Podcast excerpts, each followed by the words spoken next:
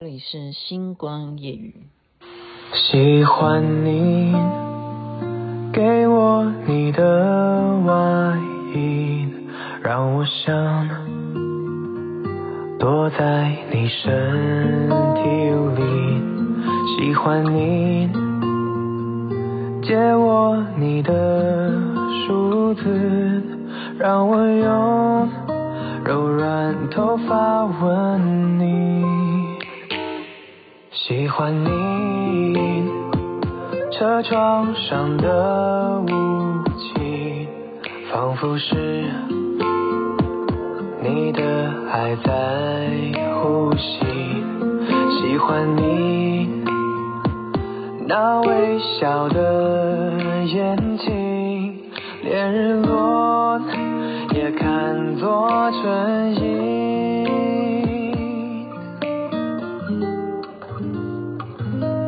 我喜欢这样跟着你，随便你带我到哪里，你的脸慢慢贴近，明天也慢慢的慢慢清晰。我喜欢你爱我的心，清楚我每个小几个音，我知道它在诉说着你承诺言语。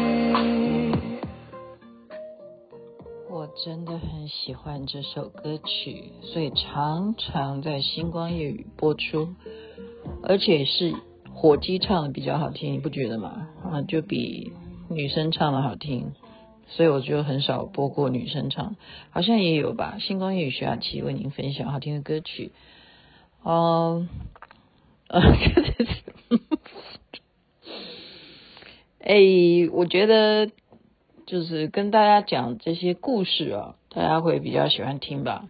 呃，事实上呢，就是每天呢，我现在就习惯，就是跟王兆珍哈，就是讨论讨论到底现在流行些什么，流行什么剧，不是流行啦，应该是讲说符合我们的口味哈。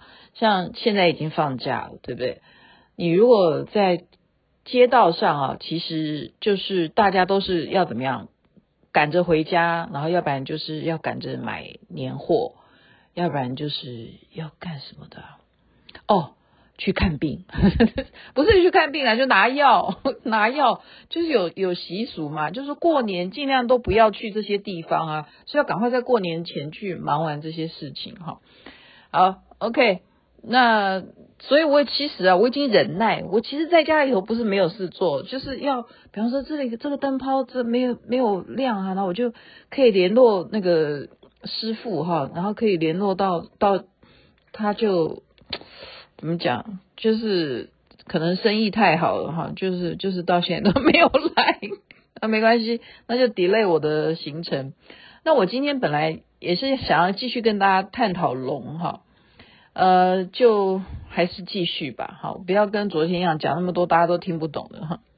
降龙十八掌，大家听了也不飒飒，因为你根本不会打，而且那都是编撰的啊。但是事实上，我真的按照他所指的那样子的动作做的话，是是，真的会让你好像有运动到。那我们今天谈的就你已经看到标题了，《乘龙快婿》，《乘龙快婿》。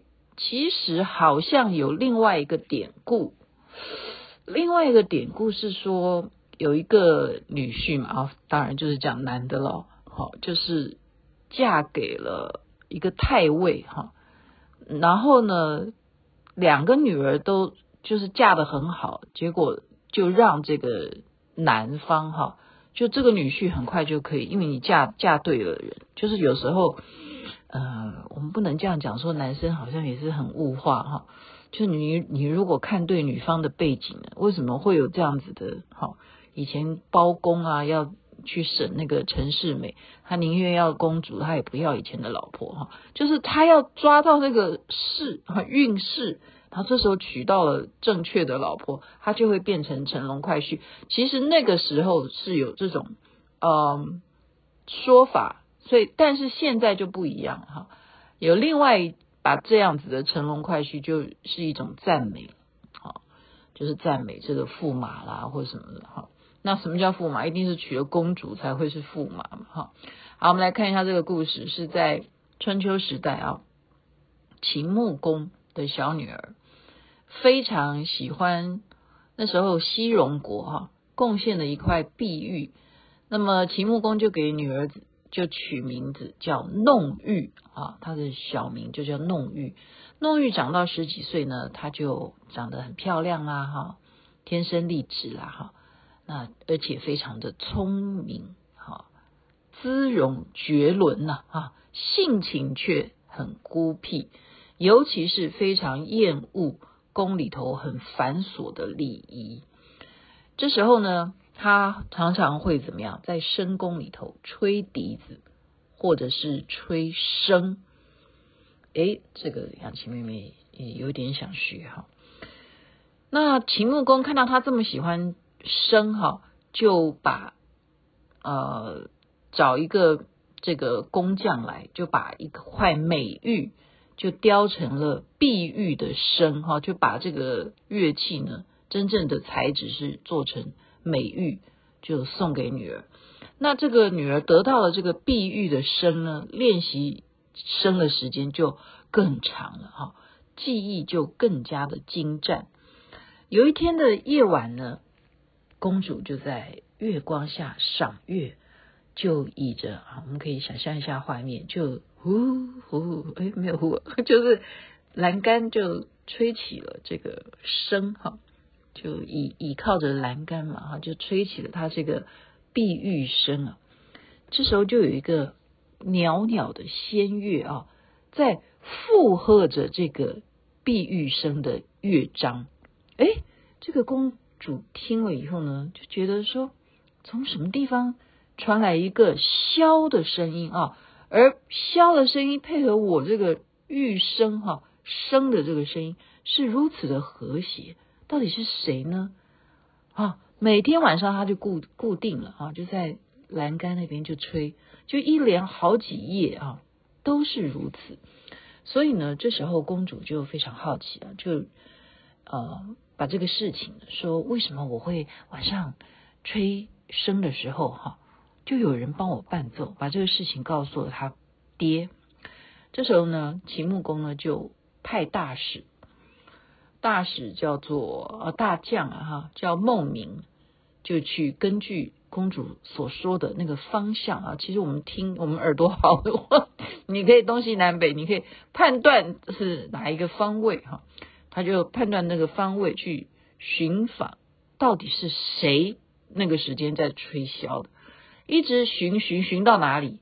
寻到华山啊，才听到樵夫们说，有一个青年隐士，他的名字叫做萧史，在华山中峰明星崖隐居。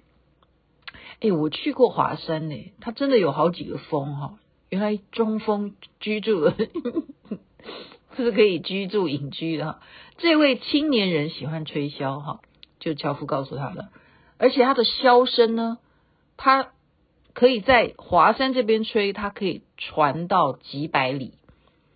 所以孟明啊，这个大将就去巡视一下，到底这中峰这里的明星崖到底是什么情况。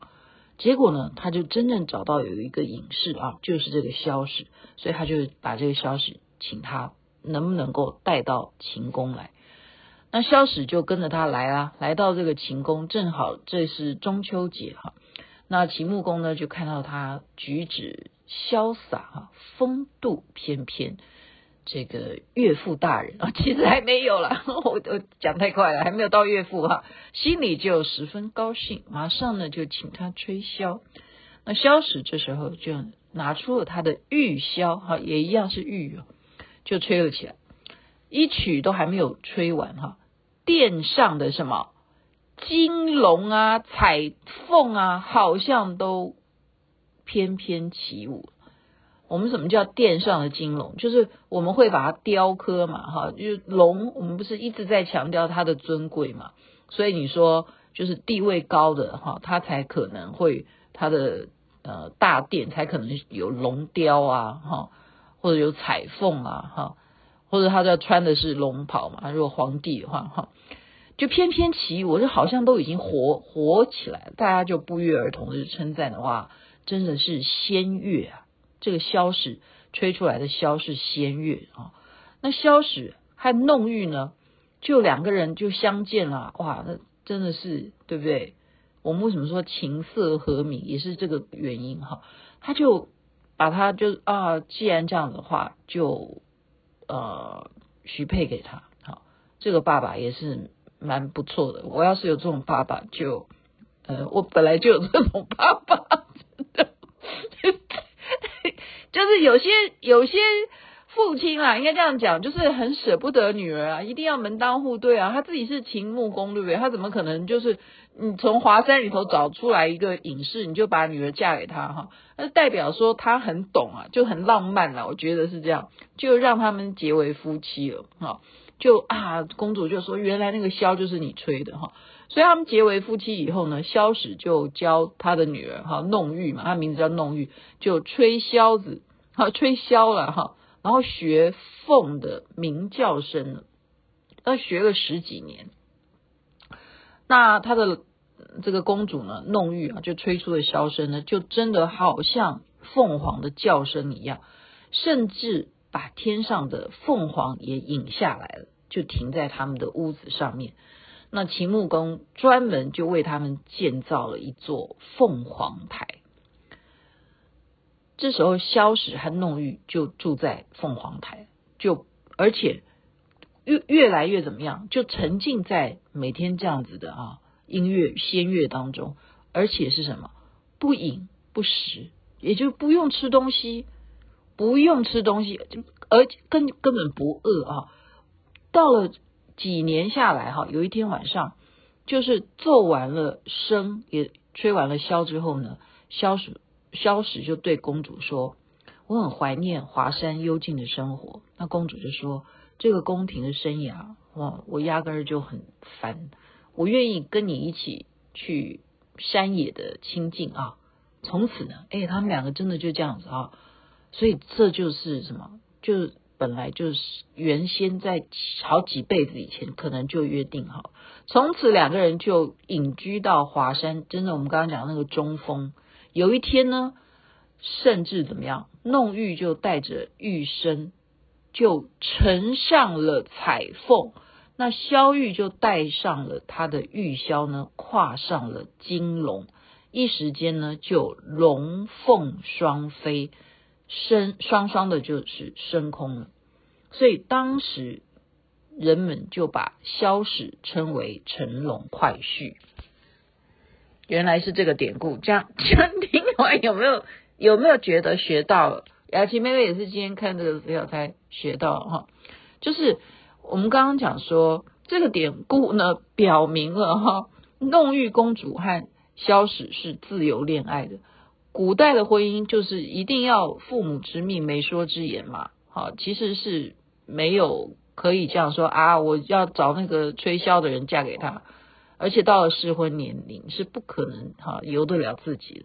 那么这个就说明她是中国第一位哈敢于追求自己爱情婚姻而且成功的奇女子，就是说这个弄玉公主。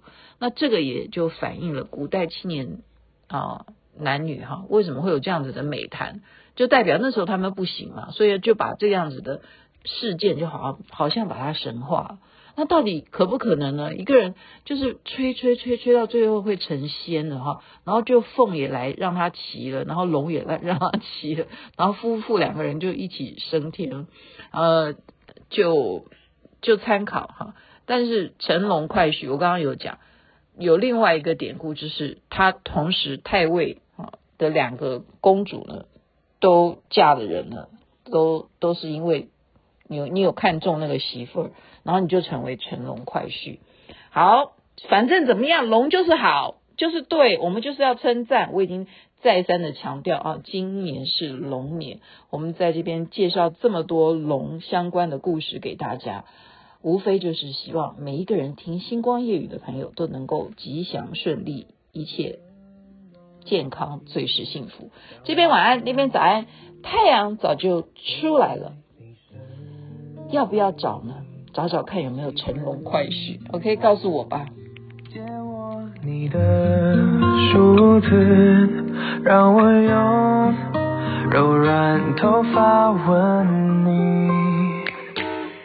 喜欢你车窗上的雾，仿佛是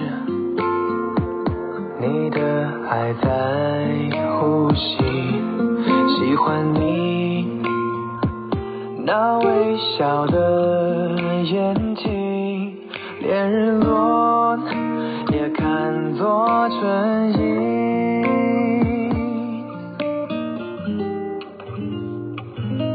我喜欢这样跟着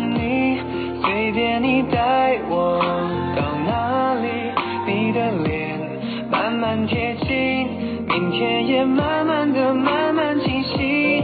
我喜欢你爱我的心，清楚我每根手指感应，我知道他在诉说着你承诺一些。